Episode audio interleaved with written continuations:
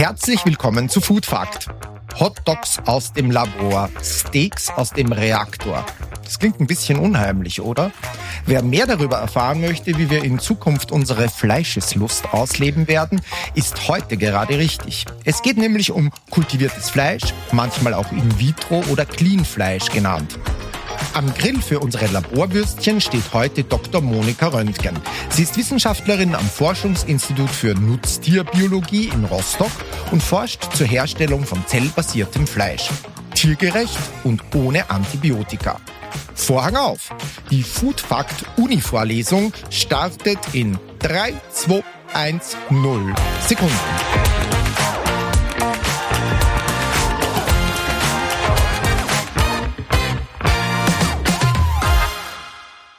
Liebe Frau Dr. Röntgen, ich freue mich total, dass Sie bei Food Fact zu Gast sind. Herzlich willkommen. Dankeschön. Ich habe mich mal so ein bisschen schlau gemacht über In-vitro-Fleisch und ähm, ich würde jetzt fast schon das Liedchen anstimmen. Ich brauche keine Millionen, mir fehlt kein Pfennig zum Glück. 2013 wurde der erste Burger, In-vitro-Burger, verkostet und ähm, ich habe gelesen, der hat 250.000 Euro gekostet. Brauche ich dann doch Millionen, um mich zukünftig von In-vitro-Fleisch ernähren zu können? Sie selbst bestimmt nicht, aber äh, es wird schon Millionen und wahrscheinlich sogar Milliarden kosten, weil es steckt ja noch viel Forschung drin. Äh, man braucht sicherlich viel Personal. Deshalb, glaube ich, war dieser Burger auch so teuer. Das war sicherlich nicht das Material, was da reingeflossen ist, sondern es haben sehr viele Personen damit gearbeitet. Ich kenne sogar einige persönlich, die das, die, die da wirklich mitgearbeitet haben, ja. Und ich glaube, das war einfach der Grund dafür, dass das so teuer ist. Es ist auch nicht teuer, wenn man bedenkt, wie gesagt, die Forschungsarbeit, die da reinfließt. Ich vergleiche es immer ein bisschen mit der Pharmaindustrie, wo wir ja auch wissen, dass Medikamente entwickelt werden. Das kostet Millionen und zum Teil auch noch mehr. Und äh, dieses Geld fließt dann natürlich in ein Produkt ein. Aber warum eigentlich es teuer ist, ist, weil es ja sozusagen Handarbeit ist. Jetzt erzählen Sie mal, was ist es denn überhaupt? Ja? In-vitro-Fleisch oder man sagt ja heute, glaube ich, kultiviertes Fleisch. Genau. Wovon reden wir denn da heute? Danke, dass Sie gleich kultiviertes Fleisch sagen. Dann muss ich das nicht mehr hier anbringen. Ja, kultiviertes Fleisch ist ja einfach gesprochen. Es ist eigentlich wie echtes Fleisch. Äh, es wird hergestellt aus tierischen Zellen, natürlich hauptsächlich äh, von landwirtschaftlichen Nutztieren. Das heißt, Rind, Schwein und Geflügel sind die Haupttierarten, denke ich, die benutzt werden. Äh, man muss diese Zellen, die sind also natürliche Zellen. Unser, jedes unserer Gewebe besteht ja aus diesen Zellen, also es ist, wird nicht hergestellt. Viele sagen immer, wir stellen die Zellen her, aber wir stellen natürlich nicht die Zellen her, sonst wäre es ja wirklich künstlich sondern wir nehmen Zellen von äh, Tieren, sogenannte Stammzellen, diese Zellen werden vermehrt. Das heißt, äh, sie müssen zunächst einmal in einer Nährlösung ähm, zur Teilung gebracht werden. Da muss man sich vorstellen, das muss alles sehr schnell gehen, sehr effizient. Die Zellen müssen sich sehr gut teilen. Deshalb äh, ist es wichtig, dass dieses Nährmedium sozusagen alles enthält, was die Zellen sonst auch im Körper vorfinden, zum Beispiel im Blut. Äh, und dann kommt eigentlich der Schritt, glaube ich, der jetzt auch noch der komplizierteste ist, weil wenn man die Zellvermehrung beendet hat und selbst wenn man diese in einem sehr großen Maßstab machen könnte, dann ist es immer noch so, dass man eine Zellmasse hat. Also das heißt, die mhm. Zellen sind zwar sehr proteinreich, aber es ist eben eine Zellmasse, es ist nicht strukturiertes. Wovon lebt denn die Zelle? Also was ist denn in dieser Nährlösung drin? Die Zelle lebt also genau davon, wovon dem wir sonst auch ernährt werden. Also sie ist sehr ähnlich, also die Nährmedien sind sehr ähnlich dem Blut. Sie enthalten zum Beispiel, also hauptsächlich natürlich Wasser, Elektrolyte, Natriumchlorid, Kalium, Calcium, Magnesium, Vitamine ähm, und die Nährstoffe natürlich, also hauptsächlich Glucose, Glutamin, das ist eine Aminosäure, die sehr wichtig ist für die meisten Zellen und natürlich auch Fettsäuren, so dass die alle Nährstoffe haben. Und dann kommt natürlich das Thema, ähm, das, was ich jetzt genannt habe, ist so das sogenannte Basalmedium, das man heutzutage einfach kaufen kann in Flaschen aber natürlich geeignet für die Zellkultur hauptsächlich. Das heißt, es sind immer so 500 bis 1 Liter Flaschen, die man da hat. Ist also für spätere Zwecke nicht mehr geeignet. Und dann braucht man natürlich die sogenannten Zusatzstoffe und Supplemente. Das heißt, das ist eigentlich dann das, was äh, zum Beispiel Hormone beinhaltet, was zum Beispiel Wachstumsfaktoren beinhaltet. Also alles, was das Zellwachstum und auch die spätere Differenzierung der Zellen dann steuert. Und das ist eigentlich der, der Problempunkt, den wir ja haben, äh, dass in der Zellkultur eben als Supplement, das alles äh, bereits enthält, also alle diese Faktoren, die über das Basalmedium hinaus äh, wichtig sind, enthält, ist es eben das fetale Kälberserum. Ähm, das Fäkale? Das Fetale. Ah, das Fetale. Nicht, nicht das Fäkale, das Fetale Kälberserum. Das, das fetale Kälberserum, also Aha. ist ja äh, bekannt, dass es völlig unethisch gewonnen wird. Wie wird es, oder was passiert da? Also man hat äh, trächtige Kühe, die geschlachtet werden. Also das heißt, die Mutterkuh stirbt, äh, danach wird das äh, Kalb eben, also ähm, entnommen mhm. und wird dann entblutet sozusagen. Und das heißt also, beide Tiere sterben dabei. In Deutschland und überhaupt äh, in der EU gibt es nur noch wenige Länder, wo die Herstellung erlaubt ist. In Deutschland zum Beispiel ist es nicht mehr erlaubt. Ähm, es ist aber natürlich so, dass immer einige trächtige Tiere tatsächlich zufällig auf Schlachthöfe kommen und dann geschlachtet werden. Aber die meisten Serien heutzutage kommen eben aus Südamerika, aus den USA, äh, aus Neuseeland zum Beispiel, Australien. Und dort gibt es eben diese großen Rinderherden, wo Bullen und Kühe zusammenlaufen. Und dann wird immer gesagt, ja, ab und zu kommt dann durch Zufall eben ja, eine trächtige Kuh an, die wird dann, und das kann man natürlich nicht glauben als denkender Mensch. Und aber lassen Sie uns zu diesem ethischen Rahmen, bevor wir jetzt ganz übel wird, äh, später nochmal zurückkommen. Ich, mich würde jetzt interessieren, Sie haben ja die Nährlösung beschrieben und haben gesagt, da sind dann auch Hormone drinnen zum Beispiel. Ist das dann ähm, gesundheitsschädlich, so ein Laborfleisch? Oder sagen wir mal, vielleicht später nicht, aber jetzt? Also würden Sie es selber heute essen? Ja, ja? ganz klar. Ich würde sagen ja, weil ähm, es ist natürlich so, es sind wie gesagt dieselben ähm, regulatorischen Stoffe, die wir auch haben, äh, die wir jeden Tag durch unseren Körper fließen und die auch bei uns alles regulieren. Also da ist nichts dran eigentlich, was schädlich ist.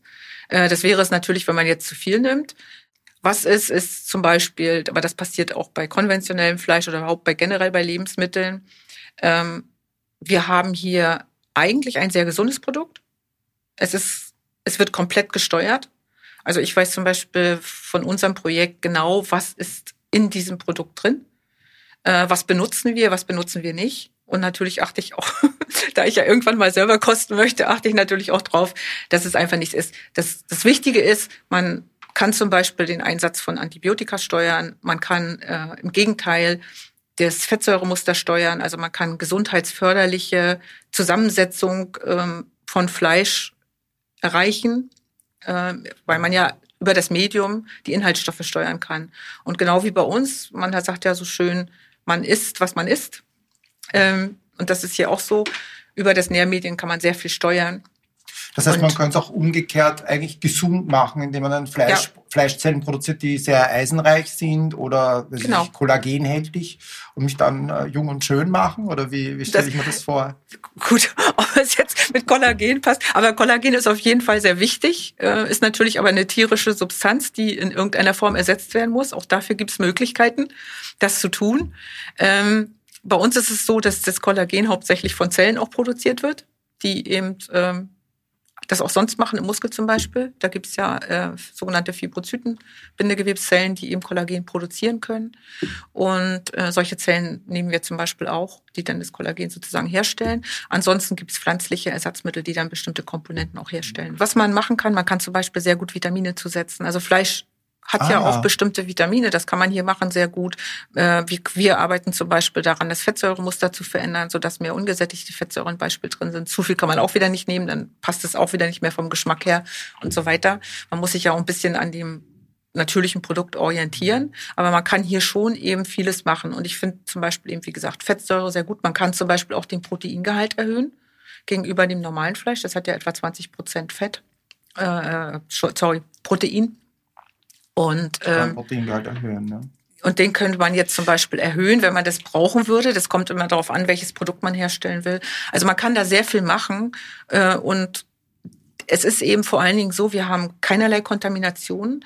Ähm, ein Punkt bei Fleisch ist ja zum Beispiel, dass das Fleisch selber ist natürlich nicht irgendwie kontaminiert, aber äh, durch die Herstellungsweise mhm. kommt es natürlich Kontakt mit tierischen äh, Bakterien oder auch Viren. Und ähm, von daher kann, kann es natürlich zur Übertragung auf die Menschen kommen. Das haben wir hier gar nicht, weil die Zellkultur läuft ja steril.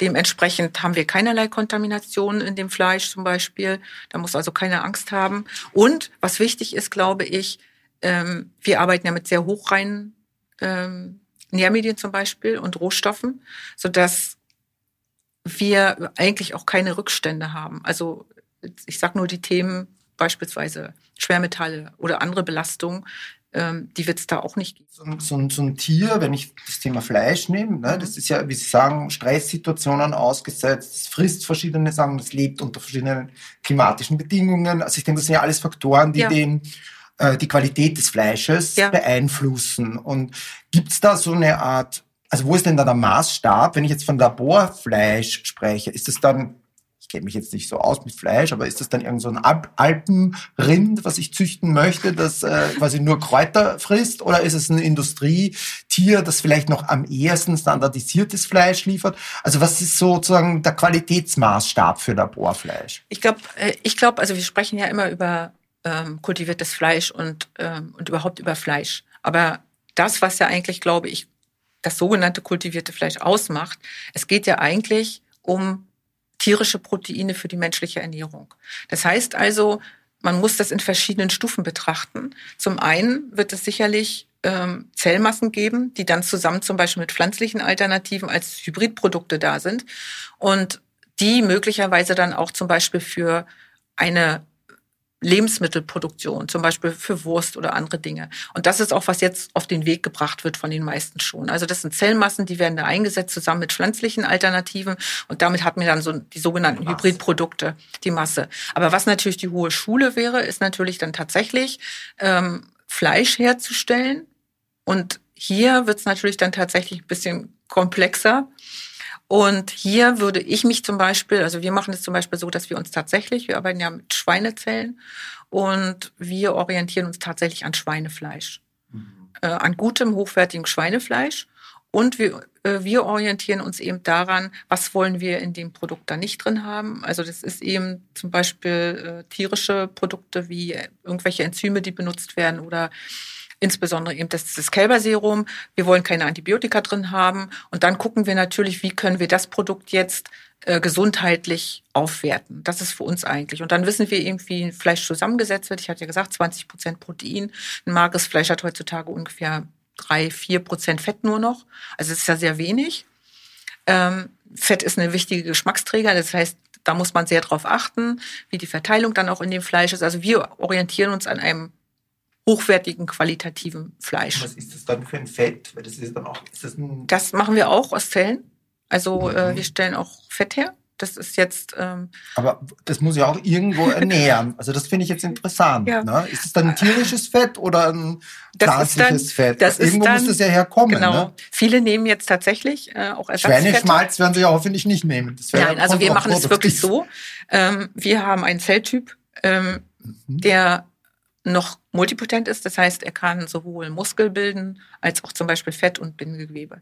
Und das ist für uns natürlich sehr gut, weil damit äh, können wir einem, und da komme ich zu diesem Punkt, wo ich sagte vorhin, das ist einer der wichtigsten Punkte, wenn ich jetzt Fleisch machen will, dann reicht es nicht aus, die Zellmasse zu haben und viel davon, was ja das Ziel ist, sondern ich muss eben Muskelfasern, also die Zellen dann in Muskelfasern differenzieren. Das ist wirklich nicht ganz einfach. Es sei denn, man arbeitet eben wirklich mit klassischen Muskelstammzellen, dann ist es relativ einfach, aber auch nicht ganz so, weil die Effizienz sollte ja eigentlich bei 100 Prozent liegen, wenn ich Zellen habe. Fett, ne? Und dann fehlt das Fett. Und das Fett können wir bei uns zum Beispiel auch aus, den, aus denselben Zellen, können wir sie sozusagen in diese adipogene Richtung, heißt es dann wissenschaftlich. Also wenn ich die dazu bringen möchte, aus sogenannten Vorläuferzellen tatsächlich Fettzellen zu machen. Also Fettzellen wäre ja, zuerst fangen die Zellen an, kleine Tröpfchen zu bilden aus Fett. Das sieht ganz lustig aus. Die haben dann lauter kleine Kullern da äh, drin und auch Können Sie draußen. mir da ein Bild schicken mal? Haben, kann ich machen. Das, ja, kann das wäre super, weil das könnten ja. wir dann auf Instagram, ähm, ja, auf unserem gern. Kanal foodfact-podcast ja. könnten wir das posten. Und dann ist es ja so. Könnten wir, wenn wir, wenn ja, wir nett gern. sind. Ja, das kann ich, kann ich mal machen. Ich äh, bin morgen ja wieder bei der Arbeit. Und Einfach mal nachgucken. Lass ich mal, ja, ja. Wir haben schöne Bilder, wirklich. Mhm. Und dann nachher ähm, verschmelzen sozusagen diese kleinen Fettkügelchen und dann hat man irgendwann nur noch mal so einen ganz kleinen Rand, wo der Zellkern dann drin ist und dann der Rest ist so wirklich wie sieht wie so ein Luftballon aus und wird füllt sich dann tatsächlich mit Fett und das ist das ist eigentlich der Punkt, diese großen Fettzellen wirklich herzustellen. Aber das die ist, schmecken nach nichts. Ähm, nee, die, die selber äh, schmecken nach nichts, aber ähm, sie nehmen ja viele Geschmacksstoffe auf. weil viele unserer Geschmacksstoffe, aber auch Vitamine sind ja fettlöslich. Und was viele auch nicht wissen, das Fett ist auch deshalb so wichtig, ähm, weil es bestimmte Signalmoleküle auswendet, so dass sozusagen auch wichtig ist, wenn man wirklich Fleisch erstellen möchte, dass man zum einen diese Zelltypen hat, dass sie aber auch irgendwie zusammenkommen. Weil diese Zellen im Muskelgewebe sind ja alle zusammen. Und zuerst sind die Muskelfasern da. Und das dann getrennt und dann muss man das irgendwie. Und dann bildet sich ja erst dieses Gewebe. Ne? Man hat dann diese, diese langen Muskelfasern und dann hat man zwischen den Muskelfasern hat man Bindegewebe, also beziehungsweise die Fasern sind ja eingehüllt von einer kleinen Bindegewebsschicht. Äh, und dann hat man eben dazwischen dieses intramuskuläre Fett. Und das ist eigentlich das, was den Geschmack dann macht. Weil wenn Sie sonst, wenn Sie einfach die Muskelfasern haben, äh, dann hat das auch so eine Art Fleischgeschmack. Aber, ähm, also wenn Sie es zubereiten, mhm. Habe ich mir sagen lassen. Äh, ich habe selber noch nicht ich gekostet. Das nehmen und mit Pflanzenfett vermischen. Das könnte man machen, aber das wollen wir eben nicht. Also mhm. für mich ist sehr wichtig, dass man wirklich ein Produkt hat, das äh, dann komplett aus Zellen ist ähm, wir, wir arbeiten auch mit einigen ähm, sogenannten Scaffolds. Das sind Gerüstsubstanzen, weil die meisten Scaffolds, ja, Englisch, okay. neu Englisch mhm. wie immer. Und das sind sozusagen Gerüstsubstanzen ein, einfach gesprochen, weil die meisten Zellen, mit denen wir arbeiten, die brauchen ein Gerüst, weil sie sich anheften müssen. Also die Zellen mögen es eigentlich nicht so gerne, die Stammzellen, wenn sie irgendwo in so einer Lösung einfach nur rumschwimmen. Deshalb ist es auch sehr schwierig, die wirklich in Bioreaktoren, weil so eine Frage könnte ja auch sein, ähm, was ist eigentlich so schwierig daran? Zellkultur gibt es schon relativ lange, seit 1912. Das wäre auch meine Frage gewesen. Genau. Also ich habe mir gedacht, was ist denn jetzt eigentlich zwischen dem ersten Burger aus dem Jahr 2013 und heute passiert in diesen zehn Jahren? Aber das haben Sie ja eigentlich schon beantwortet. Also es klingt ja nicht so, als dass da jemand langweilig war. Ne? Nee. Also es war, und es ist jetzt noch nicht langweilig, kann ich nur sagen. Ja, was ist denn jetzt so die größte? Also ich höre raus, Sie haben, die, Sie haben das Fett, Sie haben das, äh, die Muskelphase, Sie können es wahrscheinlich auch schon vermengen. Also das eine ist tatsächlich, dass wir jetzt dabei sind, weil wir festgestellt haben, dass ähm, also wenn man tatsächlich, und das ist ja unser Ziel, das schaffen werden wir jetzt wahrscheinlich noch nicht hundertprozentig schaffen, aber unser Ziel ist eben, äh, eigentlich gerüstfrei zu werden oder wenn wir Gerüste nutzen, dass wir dann eben pflanzliche äh, Komponenten nehmen. Was heißt gerüstfrei? ähm, gerüstfrei wäre, dass wir wirklich nur die Zellmasse haben, also mhm. dass wir nur Zellen haben und die Muskelfasern und das Fettgewebe sozusagen. Das ist, was wir eigentlich am Ende haben möchten gern. Also ich möchte nicht unbedingt ein Hybridprodukt machen. Es wird wahrscheinlich darauf hinauslaufen, weil weil es dann schneller geht und weil es einfacher ist, ein Hybridprodukt herzustellen.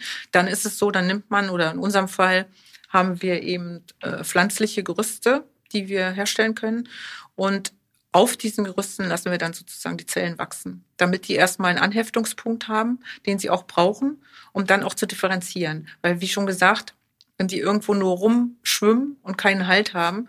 Und was wir auch machen, ist, dass wir sozusagen darauf setzen, was äh, auch in der Stammzellforschung ganz grundsätzlich ist, dass wir sozusagen die Zellen zusammenbringen und dann ähm, sozusagen solche sogenannte Organoide erhalten. Das heißt, die Zellen, wenn man die richtigen Signale ihnen gibt, sind durchaus in der Lage, so wie kleine Gewebe zu bilden und verschiedene Strukturen selbst zu bilden. Das, das heißt, dann hätte ich ein Steak eigentlich am Ende. Das, und man kann das hinkriegen, aber ich habe gesagt, das ist natürlich eine Sache, viele nutzen eben das sehr stark das Tissue Engineering, wo man eben die Zellmassen nimmt und dann sozusagen gibt es zum Beispiel so einen pflanzlichen Klebstoff, den man nehmen kann. Mhm. Dann kann man sozusagen Schichten übereinander schichten und hat dann schon mal so eine 3D-Struktur, die dann vielleicht auch so ein bisschen wie, vielleicht nicht wie Fleisch aussieht, aber zumindestens sag ich mal, so, ein, so eine viereckige oder runde oder welche Gestalt auch immer annehmen das heißt, kann. Ich könnte es auch in den Drucker stecken und dann das kann man das zu Hause drucken? Genau, das machen wir auch. Wir haben so einen kleinen Drucker, muss ich sagen. Oh das oh mein ist, Gott. Das ist, das ist, äh, das ist, äh, da haben wir bis jetzt hauptsächlich auch Modelle gedruckt und äh, so ein bisschen äh, Zell, Zellen in verschiedene, ähm, dann braucht man diese Biotinte. Also im Drucker nimmt man sogenannte Biotinte.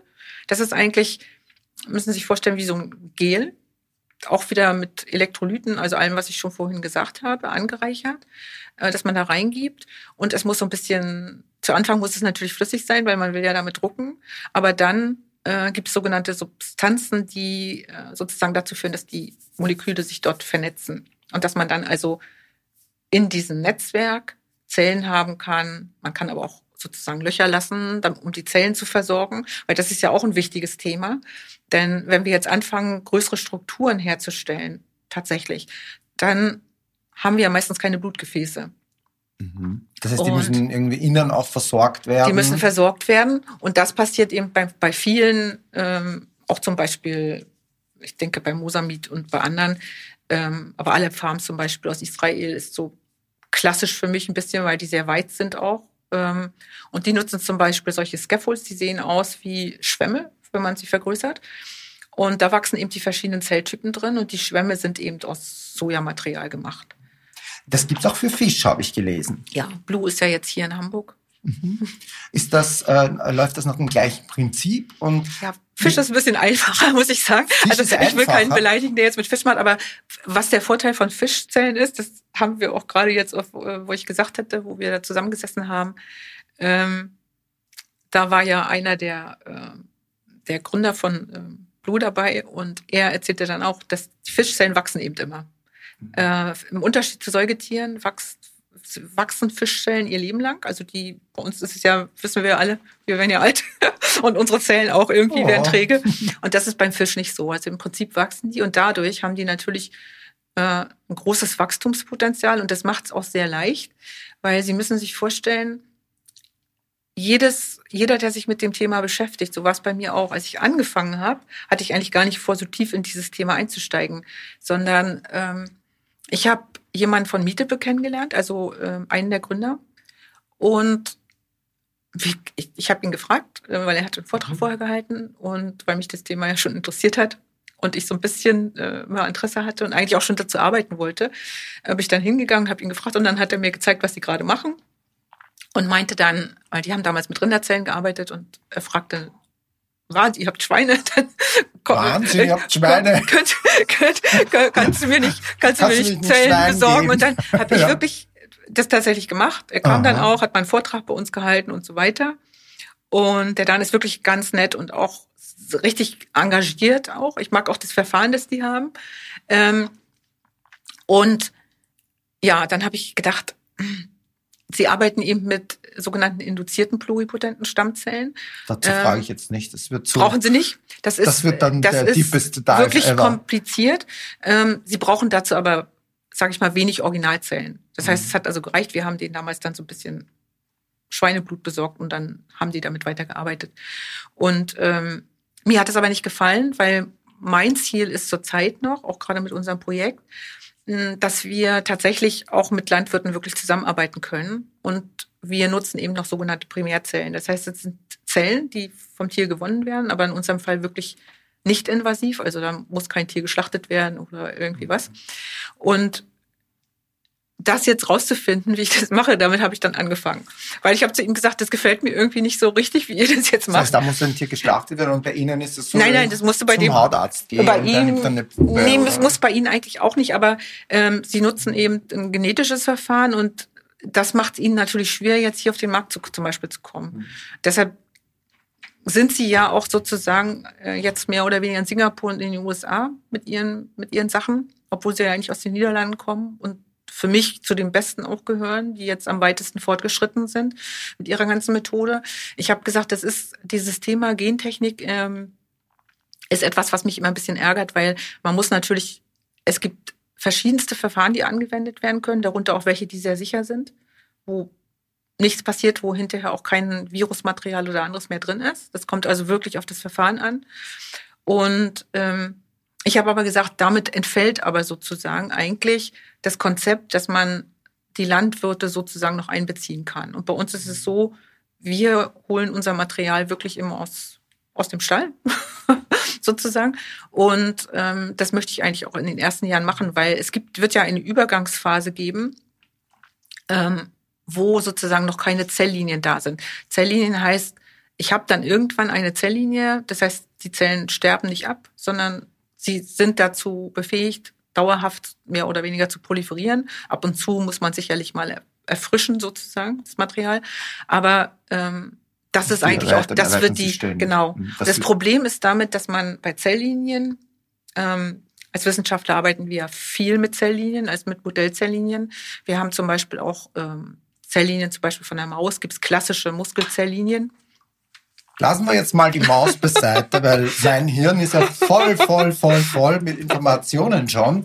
Ich gehe jetzt noch mal einen Schritt zurück und denke, ich gehe ähm, äh, nachher vielleicht noch in den Supermarkt und ähm, da werde ich jetzt das kultivierte Fleisch nicht finden, aber ich finde da ja sicher nicht einen pflanzenbasierten Camembert, ich finde einen Gordon ja. Bleu aus Erbsenprotein, Kurt Buller aus äh, Soja, äh, dann finde ich vielleicht noch irgendwas aus Weizen. Also die pflanzlichen Ersatzprodukte, die sprießen ja, äh, sag ich mal, wie Pilze aus dem Boden. Und dann werden diese Pilze auch noch zu Fleisch gemacht. Also warum brauchen wir denn das kultivierte Fleisch überhaupt? Das ist natürlich das eine interessante Frage, die ja. immer wieder kommt. Und ähm, ich habe mich gerade mit jemandem also ein bisschen gekappelt, der ähm, zum Thema kultiviertes Fleisch selbst arbeitet, aber selber vegetarisch lebt und natürlich am liebsten möchte, dass alle gar kein Fleisch mehr essen. Ähm, und er kommt auch so eher aus der Erziehungsrichtung und Akzeptanzrichtung. Und gerade da wird das ja häufig diskutiert. Brauchen wir das überhaupt? Also ich bin ganz klar der Meinung, zum einen ist es, ist es so, Fleisch hat tatsächlich eine kulturelle und, und emotionale Bedeutung für viele. Das lässt sich auch, sag ich mal, nicht durch, für viele nicht ersetzen durch äh, pflanzenbasierte Komponenten. Dann ähm, ist tierisches Protein tatsächlich, und das ist die objektive Variante, die ich natürlich dann auch als Wissenschaftler immer wieder ein bisschen in den Vordergrund rücken möchte. Fleisch ist tatsächlich an sich nichts Gesundheitsschädliches, sondern es ist ein hochwertiges Protein, das vom Menschen sehr gut aufgenommen werden kann. Es hat eine hohe sogenannte Bioverfügbarkeit. Das heißt, wir können dieses äh, tierische Protein sehr viel besser aufschließen als pflanzliches Protein. Und ähm, man weiß auch, dass für eine gesunde Ernährung, gerade bei ähm, jüngeren Kindern, bei Jugendlichen, ähm, es etwas kompliziert wird, wenn man sich tatsächlich nur pflanzlich ernähren wollte weil bestimmte Sachen eben wie zum Beispiel Eisen, bestimmte B-Vitamine zum Beispiel sind in Fleisch äh, sehr viel vertreten. Das heißt, es hat gesundheitliche Vorteile. Und ähm, ja, wenn man guckt, wie man sich eigentlich ernähren sollte, dann braucht ein Mensch am Tag eben ungefähr äh, 60 Gramm Protein pro Tag und davon soll er eben zwei Drittel in pflanzlicher Form aufnehmen und ungefähr ein Drittel von mhm.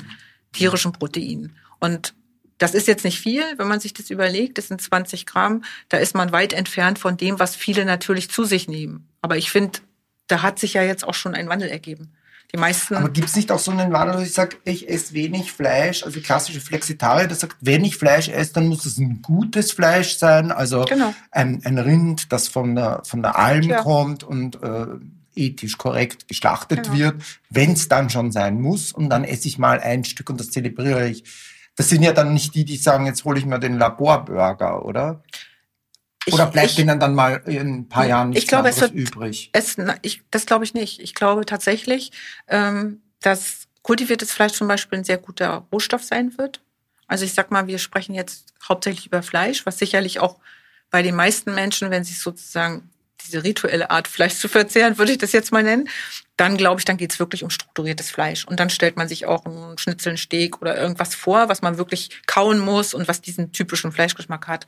Und diese Zubereitung ist ja auch wichtig. Also es ist ja auch gleichzeitig ein Ritual, da an dem Feuer zu sitzen oder am Grill und dann sowas zuzubereiten oder von mir aus auch nicht am Grill. Ist ja auch für ne? viele, viele Veganer, Vegetarier auch ein Grund, dass sie zurückkehren zum Fleisch, weil sie halt von der Familie dieses Traditionelle kennen und Fleisch halt mit diesen ja. Traditionen verbunden wird. Und sage, das, das fehlt ihnen da. Dazu kommt, ich, das, hab, das hat mich mal so, also als ich mich mal mit der Historie von Fleisch beschäftigt habe, war es, man kommt, wir kommen ja von, von ich nenne es wirklich mal Eiweiß. Und Eiweiß war wichtig, dass der Mensch sich entwickeln konnte. Das ist nachgewiesen. Da gibt es schöne ähm, in Nature, in hochrangigen Journals, die zeigen, wie sich wirklich die Gehirnentwicklung des Menschen mit dem Konsum von tierischen Proteinen entwickelt hat. Äh, und das, das ist wirklich eine Komponente, deshalb darf man das nicht unterschätzen. Und ich sehe Fleisch auch immer als eine Sache oder tierische Proteine jetzt mal wirklich allgemein gesprochen. Wir reden immer über uns in, Europa, in Deutschland. Ähm, das ist unsere Entscheidung, wie wir uns ernähren ob wir sagen, wir wollen vegetarisch leben, ob wir Fleisch essen wollen, in jeder Qualität, ja, in jeder Preisstufe. Äh, woanders ist es nicht so. Und wir sprechen hier auch über globales, also die globale Ernährung tatsächlich. Also man kommt sich manchmal schon fast ein bisschen albern vor, wenn man dann so große Worte nee, nimmt. Das, aber das wäre auch durchaus eine Frage. Ja, also ist das ein Konzept, was global anwendbar ist? Also kann ja, ich das in genau. Afrika oder ja. zum Beispiel auch unter klimatisch schwierigen Verbi äh, Bedingungen machen?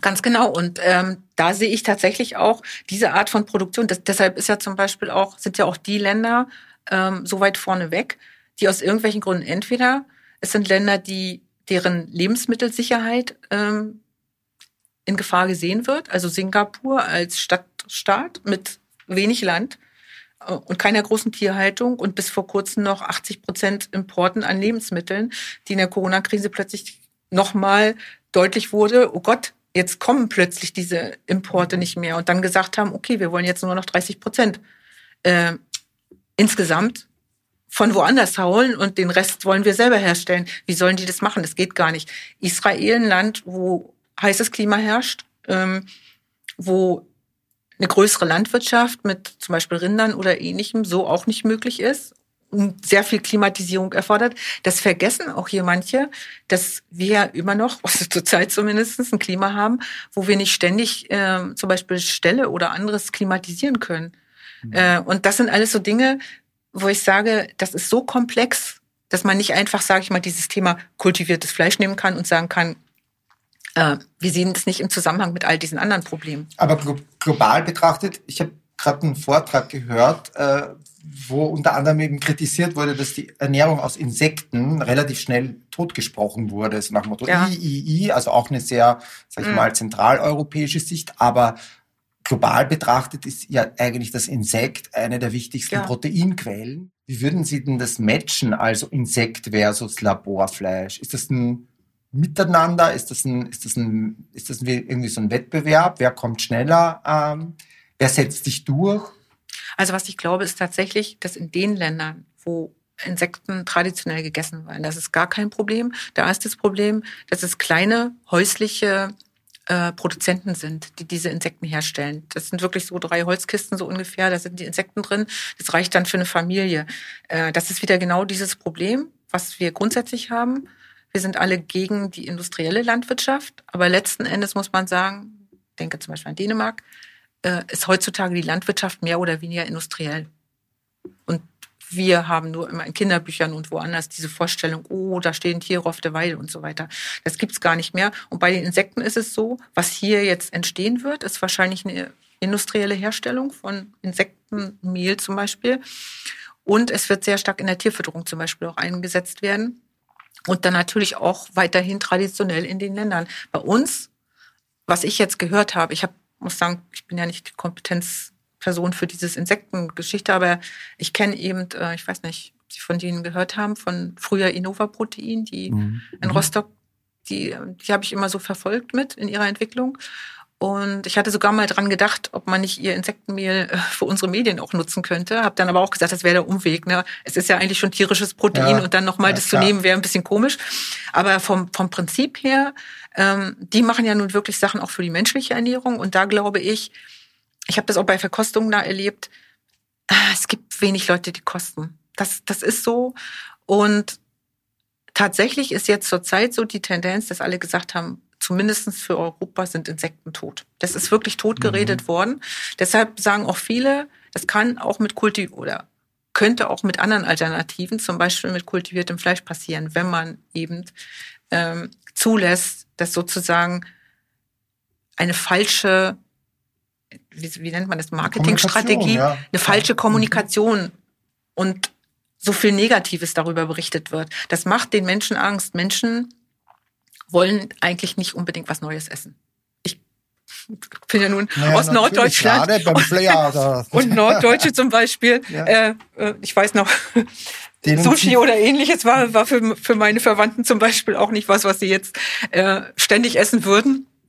Ja, also und ich, ich, ich denke auch, also den meisten zieht es wahrscheinlich die, die, die Fingernägel hoch, wenn sie, wenn sie das hören. Gleichzeitig, ich habe eine Umfrage gefunden in der Hochschule Osnabrück, wo ähm, 500 Menschen befragt wurden. 47 äh, haben tatsächlich gesagt, dass sie einen, einen im Labor gezüchteten Burger dem herkömmlichen Fleisch sogar vorziehen würden. Haben Sie da ähnliche Erfahrungen, ja. dass das dann doch absurderweise ja. so eine Akzeptanz hat? Das, das Problem ist, glaube ich, bei allen diesen Sachen, ähm, auch auf der Grünen Woche kann man ja beobachten, dass zum Beispiel Insekten, aber auch alle möglichen Alternativen gekostet werden. Die Frage ist immer, ähm, kann sich so ein Produkt, jetzt speziell Insekten, kann sich das wirklich äh, etablieren in, in der Größe? Denn ähm, es muss ja auch eine, eine größere Produktion hergeben. Sonst sind wir genau wieder da, wo wir in Asien sind. Und ich habe gesagt, man muss diese ganzen Alternativen muss man eben, weil es ja auch um Umwelt geht, um andere Themen, die global betrachtet werden müssen, muss man auch diese Themen irgendwie global sehen. Und ich glaube, bei uns wird sich eher kultiviertes Fleisch durchsetzen und die Pflanzenalternativen als eben Insekten. Und viele Leute sind emotional dagegen. Das ist dieses, es ist wirklich dieses unbestimmte Ekelgefühl, das viele haben, das eben dann in Asien zum Beispiel nicht der Fall ist, weil man das von Kindheit an kennt. Und ich weiß, ich viele Leute, also wenn ich mit denen spreche, kultiviertes Fleisch habe ich schon ganz viele, die gesagt haben, wir kommen sofort und kosten. So. Also da kann ich schon eine ganze Schlange Vor allem, von wenn ich höre, es kostet 250.000 Euro und ich kriege ein bisschen gratis. ne? Das dann Schnäppchen, Schnäppchen. Äh, ne? Was, es ist sich, also die, die Studien sind so 2018 noch hat in Deutschland, haben ganz viele in Deutschland gesagt, sie wissen noch nicht mal, was es ist. 2018 ist ja noch nicht so lange her. Und jetzt sind es immerhin schon, also ich weiß jetzt nicht, wie die neuesten Zahlen sind, aber ich über über 50 Prozent bestimmt und gehört haben sehr viel mehr. Und viele sagen auch, sie wollen Kosten. Die Frage ist immer, äh, dann kommt dieses Preisthema ins Spiel. Und ähm, die Leute erwarten natürlich, wo ich strikt dagegen bin, man kann nicht erwarten, dass wir jetzt ein Billigprodukt plötzlich haben. Weil ich finde eigentlich ganz gut, dass jetzt gerade auch Fleisch ein bisschen teurer geworden ist, weil es ist eigentlich kein Billigprodukt. Sonst kann ich auch keine, keine gute Qualität erwarten. Und hier muss man ja noch dazu rechnen, es wird noch Jahre dauern, wo Forschungsarbeit drin steckt. Es müssen jetzt, es muss die ganze Technologie muss sozusagen entwickelt werden. Und das ist, glaube ich, auch der Unterschied zu Insekten und Pflanzen zum Beispiel. Hier steckt keine Hochtechnologie dahinter, sondern das ist eigentlich nur bei kultiviertem Fleisch der Fall, wo wirklich eine völlig neue Produktionskette aufgebaut werden muss. Denken Sie an pflanzliche Alternativen. Im Prinzip muss die Fleischindustrie, kann fast ihre ganzen Produktionsmittel ähm, sozusagen, ihre Geräte und so weiter, die können die eigentlich behalten. Das klingt für ja. mich sehr, alles sehr Technologie äh, ne, basiert, ist es auch, auch sehr komplex. Ist das dann insgesamt, äh, glauben Sie, nachhaltiger als äh, beispielsweise die, die Produktion von pflanzlichen Proteinen? Ja. Oder ist ja, ganz klar ja. Und zwar deshalb, ähm, also es sind, für mich sind immer zwei Themen bei den pflanzlichen Alternativen. Das eine ist, ähm, wenn Sie mal schauen, ähm, ist dieses Zuckerthema, was mir sehr am Herzen liegt. Wir reden immer zu über Fleisch und Fleisch wird viel gegessen und ist schädlich. Aber ganz ehrlich, wir essen andauernd Zucker, wenn wir nicht darauf achten, dass es nicht der Fall ist. Und in pflanzlichen Alternativen sind sehr viel Zucker drin, ähm, die natürlich versteckt sind. Und es ist ein industriell hergestelltes Produkt mit sehr vielen Verarbeitungsschritten. Eigentlich genau das, was man eigentlich nicht essen sollte. Jeder sagt ja, man soll etwas essen, was möglichst, also eigentlich so, wie es ist. Eine Erbse essen wie als eine Erbse, ja. ja äh, keiner würde natürlich wahrscheinlich Soja in irgendeiner unverarbeiteten Form essen wollen. Warum aber ich jetzt gegen das Fleisch soll ich auch so essen, wie es ist. Richtig, sollen sie auch, genau, aber dann, dann, dann ist es auch so, die Erbse können sie essen, aber das, was sie dann als Erbsenburger oder was immer kriegen, das ist keine Erbse mehr. Die ist durch zwölf äh, Produktionsschritte gegangen, das ist ein Hydrolysat. Äh, was ja das kultivierte Fleisch ja auch wahrscheinlich geben wird. Nein, nein, nein, nein, nein. Das, das, das ist eben der Unterschied. Ähm, wenn kultiviertes Fleisch gut hergestellt wird, ist es tatsächlich ein Produkt, wie gesagt, wie gewachsenes Fleisch. Und da ist nichts dran. Man kann es einfach essen. Da sind auch nicht irgendwelche Verarbeitungsschritte weiter. Es ist eben diese Vermehrung, die sonst auch stattfindet im Körper. Und es ist eben diese Differenzierung. Aber es ist nichts, was jetzt, was man wirklich wieder zerkleinern wieder muss zerkleinern, verarbeiten und verarbeiten muss und dann am Ende kommt irgendeine Masse raus. Das hängt natürlich nachher davon ab, was ich für eine, für eine Produkte machen möchte. Natürlich wird eine Wurst dann zerkleinert oder so, ne? aber da kann ich auch gleich die Zellmasse zum Beispiel nehmen. Jetzt hat diese Branche nur für Forschungszwecke äh, 2,8 Milliarden Dollar bisher eingenommen. Ist das äh, dann noch nachhaltig oder ist es ein rein kapitalistisches Interesse, äh, jetzt äh, äh Goldgräberstimmung, jetzt habe ich dann die nächste den, den nächsten Schatz des Weisen und kann da, kann da, kann da damit viel Geld machen. Ich glaube, das denken einige, dass man damit viel Geld machen kann. Und das kommt natürlich daher, weil es ja Forecasts gibt, ähm, wie hoch der Anteil von kultiviertem Fleisch dann zum Beispiel 2040 sein wird. Ähm, ich habe ja gesagt, ich glaube, es, also erstens mal muss man sagen, diese 2,8 oder inzwischen wären es vielleicht drei äh, Millionen, Milliarden? Ja. Milliarden. Das ist nicht viel. Das ist eigentlich ganz wenig, wenn man es vergleicht mit anderen Alternativen, was da reingeflossen ist schon, gerade mit pflanzenbasierten Alternativen. Das heißt, die Startups, die das bekommen, ähm, die sind gar nicht so groß finanziert. Wenn ich immer höre, was die bekommen, die bekommen jetzt, also jetzt war gerade wieder, gestern mhm. glaube ich sogar, sieben Millionen. Das ist für ein Startup ist das nicht viel. Da geht, viel. da geht viel dann wirklich in die Personalkosten. Wenn ich jetzt schaue bei uns im Projekt, wir haben jetzt nicht so viel, aber immerhin verteilt auf uns 1,2 Millionen. Und wenn ich, wenn ich denke, das hört sich dann auch wahnsinnig viel an, aber wir haben eigentlich relativ wenig zum Beispiel für die Verbrauchsmaterialien, also was wir so für unsere Forschungsarbeiten brauchen, sondern das, der größte Teil davon sind Personalkosten die dann sozusagen ja gefördert werden oder da reinfließen. Dann, wenn man wenn man jetzt äh, in die Skalierung geht, dann muss man natürlich entsprechende Anlagen bauen und so weiter. Das muss überhaupt erstmal alles geplant und entwickelt werden. Steckt also viel Entwicklungsarbeit hin.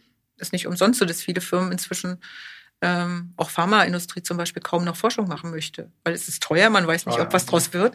Also das heißt, ich glaube, deshalb sind es ja auch viele also wenn Sie gucken, die größten Teile von dem, was da eingeworben wurde für die Startups, das sind sogar Einzelpersonen, Leonardo DiCaprio und andere, die persönlich gesagt haben, meistens ja aus Umweltgründen. Äh, das machen wir mal, ja. Das machen wir. Ich habe das Geld. Ich, ich versuche sowas zu fördern. Dann sind es natürlich einige der größeren Fleischkonzerne, ähm, muss man schon sagen, die äh, oder Lebensmittelkonzerne besser gesagt, die daran arbeiten. Verständlicherweise. Da will man natürlich tatsächlich ein, ein, bisschen vom, vom Kuchen abhaben. Aber ich habe gesagt, ganz ehrlich, wenn Sie dann so ein Start-up da fördern und geben denen jetzt 500.000 Euro, ich meine, das, das ist, glaube ich, nicht so, fällt dort in der Masse nicht so ins Gewicht. Deshalb, äh, also für mich schwingt jetzt vielleicht auch so zum Abschluss des Gesprächs, um das nochmal so ein bisschen zu hinterfragen und auch, ja, auch zu verstehen. Es schwingt schon nochmal so das Thema der des ethischen Rahmens mit. Ja, gerade wenn Sie jetzt sagen, große Fleischkonzerne, die da jetzt äh, den großen Profit wittern, ähm, dann haben Sie erzählt von, den, von dem Kälberserum, dass der, äh, der das quasi der lebenden Kuh entnommen wird oder die Kuh wird geschlachtet. Das, also es klingt ja alles ziemlich ekelhaft, muss ich sagen. Ne? Also das macht jetzt nicht wirklich Lust auf mehr. Wie können Sie denn ähm, so einen Rahmen vertreten? Oder wo ist denn da Ihre Position? Also das Oder wie ist das generell das, ethisch zu genau, bewerten? Also das ist ja gerade das, woran eigentlich alle arbeiten, wir inklusive. Also wir haben eben unsere drei, vier Punkte, die wir immer äh, haben, wo wir auch den Großteil jetzt eigentlich schon erreicht haben. Das eine ist natürlich keine Schlachtung, auch keine invasiven Verfahren zur Zellentnahme. Was heißt das? Heißt, das, heißt, das muss äh, niemand getötet, also invasiv. Getötet heißt, sowieso nicht, aber invasiv heißt auch, dass man jetzt äh, irgendwie äh, Biopsien machen müsste oder irgendwas anderes. Also bei uns ist es so, das ist alles nicht notwendig. Die Kuh wird in, in, in die, die wird jetzt nicht in also gar nichts. Also das, das kann nicht jeder machen. Also einige müssen eben, wenn sie jetzt mit Primärzellen arbeiten, die meisten arbeiten ja mit primären Muskelzellen, dann müssen sie natürlich ab und zu mal irgendwas Invasives machen. Wir machen es nicht. Also das ist, mir persönlich war das wichtig. Ähm, es gibt auch andere Möglichkeiten. Einige arbeiten ja zum Beispiel mit Blut, da müssen eben Blutproben genommen werden und ähnliches. Also gibt es verschiedene Möglichkeiten. Ähm, mir ist wichtig, Schlachtung würde sowieso nicht in Frage kommen, weil dann ist für mich das Thema kultiviertes Fleisch einfach sinnlos. Es werden Tiere weiterhin noch geschlachtet werden müssen, aber das sollte dann eben unter guten Bedingungen sein. Es sollten auf jeden Fall weniger werden. Äh, und dazu kann kultiviertes Fleisch auf jeden Fall beitragen, dass weniger Schlachtungen stattfinden und weniger Tiere da sind. Und ich hoffe eben, dass. Aber könnten Sie guten Gewisses sagen, dass das Tierleid äh, durch kultiviertes Fleisch gemildert ja. wird? Ja, auf jeden Fall. Weil viele arbeiten inzwischen schon mit entweder mit Zelllinien oder mit ähm, mit anderen, mit genetischen Verfahren, wo man im Prinzip keine Zellentnahmen mehr machen muss oder nur sehr geringfügig. Das heißt, ähm, selbst wenn man für kultiviertes Fleisch bei einigen der Methoden äh, Schlachtmaterial nehmen würde, würde, wenn man das jetzt einmal machen muss und hat dann seine Zellen dann ist es natürlich schon. Und meine Hoffnung ist eigentlich, dass damit einhergeht, dass wirklich weniger Tiere gehalten werden können auch, weil kultiviertes Fleisch hat den absoluten Vorteil, dass es weitaus effizienter ist. Und da kommen wir auch nochmal drum, warum kultiviertes Fleisch. Wir müssen die Tiere über Monate aufziehen. Wir stecken Futter da rein. Das alles ist bei kultiviertem Fleisch, wenn es dann skaliert ist, und daran arbeiten eigentlich jetzt alle. Das heißt, die Mengen zu erreichen, die man erreichen muss, damit es so effizient ist, ähm, dass A, der Preis runtergeht auf ein normales Level. Der würde bei mir bei hochqualif also qualitativ hochwertigem Fleisch liegen, der Preis. Und das ist eben nun mal zwischen 30 um 30 Euro pro Kilogramm, würde ich sagen. Ähm, wenn das erreichbar ist, und da rede ich dann wirklich jetzt von gutem Fleisch, dann finde ich, ist das auch ein normaler Preis. Ähm, dann, wie gesagt, die Zellen wachsen sehr viel schneller. Ähm, da wird es auch immer mehr Methoden geben, um das nochmal effizienter zu machen. Das hilft der Umwelt. Wir brauchen dann weniger Energie. Energie ist, ist ja bei kultiviertem Fleisch immer das Thema, wegen der Bioreaktoren und äh, der Inkubatoren. Das heißt, durch die Kürze der Zeit, wenn ich das vergleiche, Meatable zum Beispiel braucht zurzeit acht Tage, äh, um äh, Material für eine Schweinewurst herzustellen. Mhm. Ne? Also das ist was, an, was in Monaten sonst passiert. Sie haben jetzt gesagt, ähm, ähm, das wird noch lange dauern. Äh, da sind noch viele Themen zu lösen. Wenn wir jetzt mal so ein bisschen in die Zukunft gucken, wann glauben Sie denn, kann ich das erste Mal ins Restaurant gehen und werde mir dann eine kultivierte Mettwurst auf einem Brötchen bestellen können? Also, kommt drauf an, wo Sie hingehen. In Singapur können Sie es ja jetzt schon, angeblich. Ich habe jetzt allerdings gehört, es ist auch nicht wirklich so, dass man das immer da machen kann. Ist ja jetzt auch nicht bekannt als das Mettwurstland. Nee, äh, obwohl die ähm, dort auch zumindest Würstchen haben. also das könnten sie schon mal kosten. Aber ähm, nee, Spaß beiseite. Ich glaube, dass, ähm, dass es hier in Deutschland wahrscheinlich noch ein, zwei Jahre dauern wird. Aber was kommen wird, und da gibt es ja jetzt schon eine Voranfrage von Cultivated Bee, also ähm, wo es dann den äh, Hotdog geben soll. Und ich denke, die sind auch dran. Die haben auch, die werden dann auch einen Antrag stellen auf Zulassung und dann, das kann, ähm, Dr. Kühnel hat gesagt, habe ich jetzt gerade gelesen, zwischen neun Monaten und ähm, einem Jahr dauern, bis sie ihre Zulassung möglicherweise haben, je nachdem, wie schnell die Mühlen malen in der Bürokratie. Und ähm, das wird A dazu führen, dass wir einmal diesen Prozess hier äh, jetzt konkret auch in Deutschland durchlaufen oder in der EU. Und das würde ja bedeuten, dass es dann auch leichter wird für andere, die dann Verfahren haben, eine Zulassung zu bekommen, was ja Voraussetzung dafür ist, damit sie in den Laden gehen und etwas davon essen können. Und ich glaube, dann wird es sehr schnell gehen. Und zwar deshalb, weil ich davon ausgehe, dass als erstes als erste Produkte Hybridprodukte an den Markt kommen werden. Das heißt also Mischungen zwischen, Mischungen zwischen Pflanzen, Pflanzen und den Zellen auch als Fleisch Proteinquelle. Und, äh, also Laborfleisch. Ich denke, das wird erstmal alles Wurst sein, was da, was dann da kommt. Mhm. Burger und Wurst, also, also wird man dann noch unter Anführungszeichen normales Fleisch mit Laborfleisch mischen? Das glaube ich wiederum nicht. Also das wird auch für mich irgendwie keinen Sinn machen, ehrlich gesagt. Pflanze und das macht Sinn, ja, weil es dann eine Alternative ist. Wenn die damit Geld macht. Aber denken Sie dran, die macht ja jetzt schon mit äh, mit den ähm, pflanzlichen Alternativen. Also ich kenne jetzt wenige nur noch, die überhaupt keinen Anteil haben an pflanzlichen Alternativen. Natürlich hat, sind die Leute, die jetzt früh eingestiegen sind, wir wissen ja wer, äh, haben natürlich dann die, die Nase, Nase vorn, genau. aber die anderen ziehen ja nach und haben ja auch fast alle inzwischen eine vegetarische oder vegane äh, Schiene. Und das wird dann ergänzt werden durch Hybridprodukte. Und ich muss sagen, also ich habe natürlich diesen Pflanzenmarkt etwas verfolgt und kostet, also die, die Qualität der Produkte ist sehr viel besser geworden, auch der Geschmack absolut, zum Beispiel, ja. absolut. Aber wie gesagt, bei mir sind es ein bisschen andere Gründe, warum ich das nicht so gut finde, die habe ich ja gesagt. Und von daher ähm, würde ich sagen, solche Hybridprodukte werden kommen, relativ schnell auch. Und richtige Produkte, also Fleischprodukte, das denke ich, wird länger dauern. Das wird schon drei, vier Jahre. Ich will mich da auch nicht zu weit aus dem Fenster lehnen, weil man, es ist ja schon ganz oft gesagt worden, da kommt was und dann kam es nicht, weil wir arbeiten mit biologischen Sachen. Ich weiß es selbst am besten. Da kann etwas auch nicht klappen. Also ich sehe schon, Frau Dr. Röntgen, es wird kein Restaurant. Ich freue mich nächstes Jahr dann mit Ihnen auf dem Straßenfest oder auf dem Jahrmarkt den ersten kultivierten Hotdog äh, zu essen. Es wird überhaupt mein erster Hotdog, glaube ich. Und äh, ich glaube, ich habe das auch noch nicht allzu da gegessen. Danke ich Ihnen total für das Gespräch. Vielen, vielen Dank fürs Kommen. Es war ein super spannendes Thema, was glaube ich, jetzt in mir und in uns allen noch viel, viel mehr Fragen aufwirft. Und vielen, vielen Dank. Das war's für diese Folge von Food Fact. Der Ausflug in die Wissenschaft hätte gerne noch stundenlang dauern können, aber irgendwann raucht sogar mir der Kopf. Neugierig bin ich jedenfalls geworden und vielleicht werde ich als Vegetarier in ein paar Jahren dann doch den Schritt wagen und das futuristische Fleischfutter probieren. Bis das soweit ist, versorge ich euch auf unserem Instagram-Kanal foodfact-podcast mit spannenden Hintergrundinfos und News zum Thema. Baba und Servus bis zum nächsten Mal.